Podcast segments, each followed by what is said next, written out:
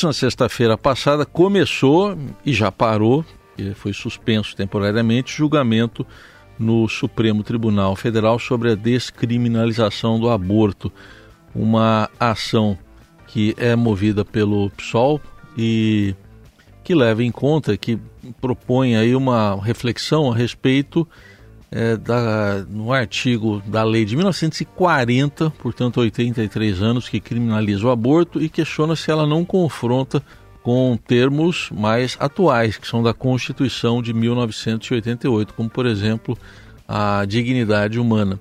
E no meio disso tudo surge uma discussão se é papel do Supremo ou se é papel do Congresso Nacional discutir o tema. A ministra Rosa Weber, que é a atual presidente do Supremo, está para se aposentar e já votou pela descriminalização, dizendo que sim, é papel do Supremo Tribunal Federal fazer esse tipo de discussão.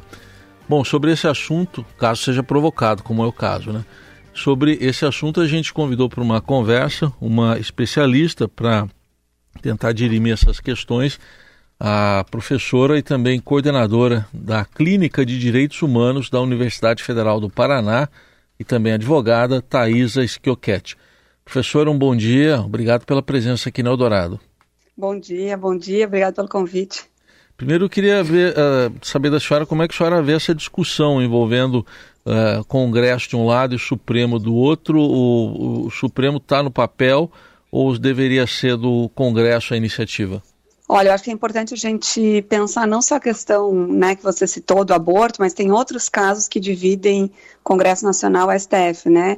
E isso não vem de hoje, né? A gente teve o caso da vaquejada alguns anos atrás, foi a mesma situação.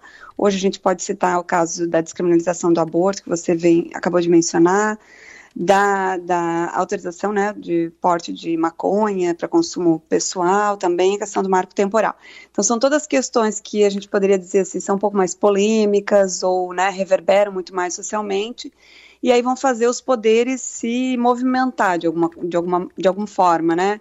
Então, nesse caso, a gente tem um tema que já há anos vem sendo discutido no Brasil, né? A gente pode considerar um débito, né, da democracia atual, discutir, pautar a questão do aborto, se a gente comparar com os países né, do mundo.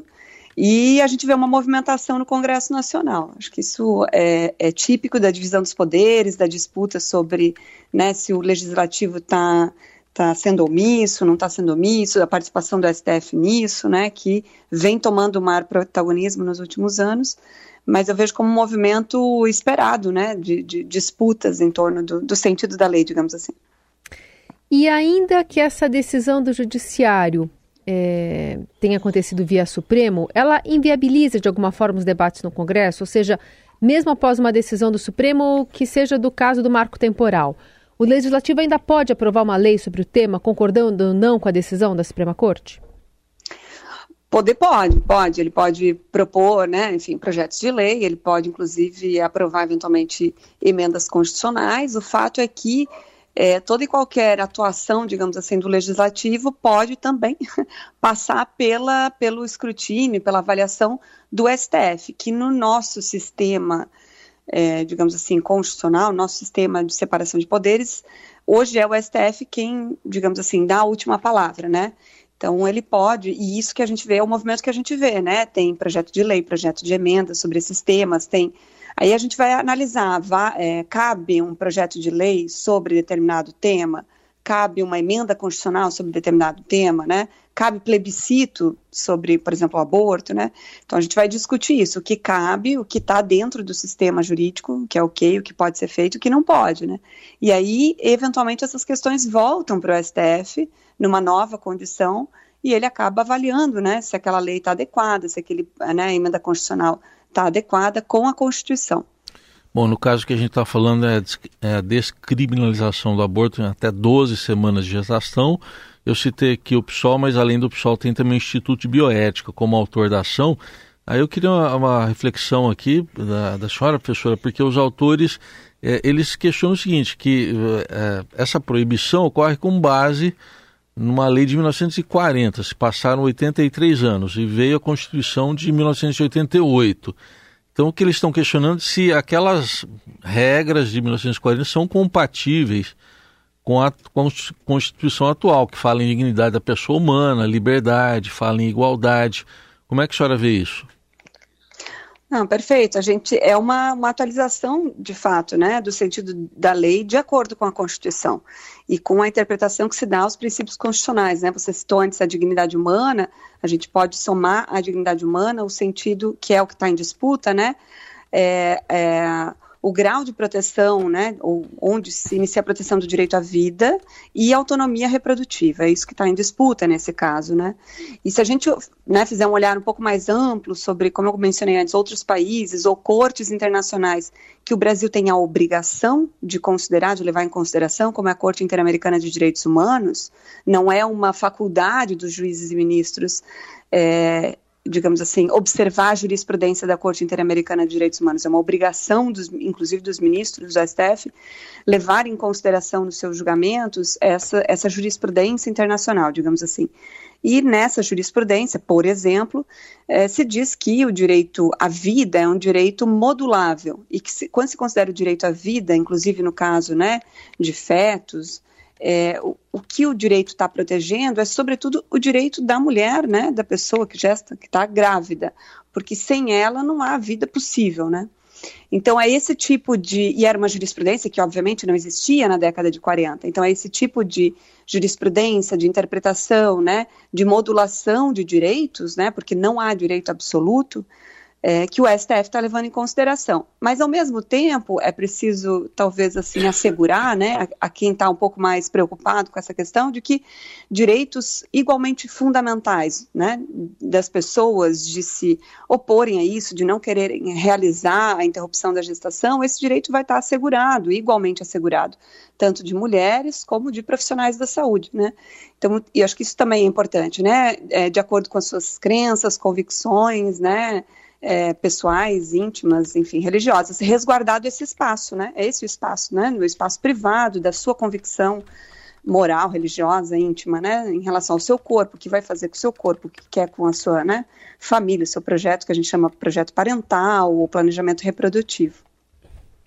Professora, ainda com relação a um recorte social, né? Porque a gente sabe que é, clínicas particulares realizam aborto, ainda que ele seja ilegal, se pagando 8, 10 mil reais e essas pessoas que têm esse dinheiro fazem né, em diversas capitais uhum. do país. É, tem uma pesquisa recente que fala que mulheres negras, por exemplo, têm 46% mais chances de fazer um aborto no Brasil. Né? A probabilidade de elas estarem mais expostas aos riscos deco decorrentes, inclusive, dessa criminalização do procedimento. Se no Brasil o aborto fosse de fato proibido para todo mundo, Será que a gente não estaria num cenário diferente, numa discussão diferente hoje? Não, perfeito.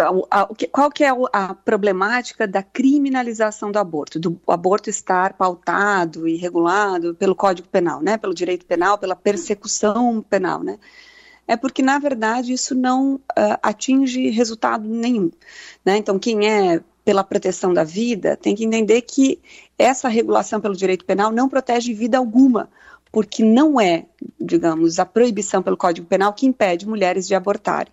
E aqui me parece que a gente tem que trabalhar com uma espécie de duplo estándar moral, né? Todo mundo sabe que muitas pessoas conhecem alguém que já abortou, que abortam, e sabe também que quem tem condições financeiras consegue ir para uma clínica, né? Ainda que clandestina, ainda que em condição de vulnerabilidade, mas consegue ir para uma clínica clandestina pagar e realizar a interrupção da gestação. Então, quem vai sofrer muito mais com isso, de fato, como você menciona, são as mulheres negras e pobres, que não vão ter condições de fazer o pagamento, mesmo numa clínica clandestina, de ficar na ilegalidade, né? Todas estão na ilegalidade desse modo, mas elas são ainda mais prejudicadas, né?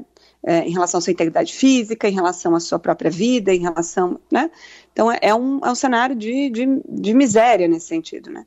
Então, por isso, pensar a questão do aborto como um problema de saúde pública é colocar o aborto nesses termos de debate, de proteger a vida dessas mulheres, de dar melhores condições, e sempre em condições, né? Sempre em condições, não é, é em qualquer situação, né? Vai ter condições.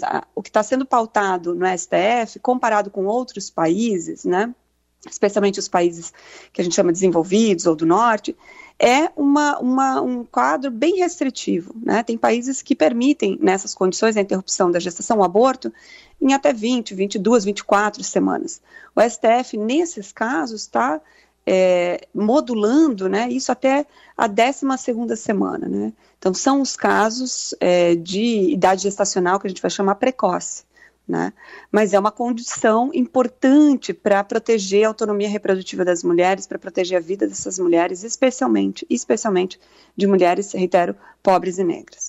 Muito bem, ouvimos aqui na Eldorado a advogada e também professora e coordenadora da Clínica de Direitos Humanos da Universidade Federal do Paraná, Thaisa Schiochetti, com essa análise importante sobre o que está em discussão lá no Supremo Tribunal Federal e também no Congresso Nacional envolvendo a descriminalização do aborto. Obrigado, professor. Até uma próxima oportunidade. Eu que agradeço. Um abraço.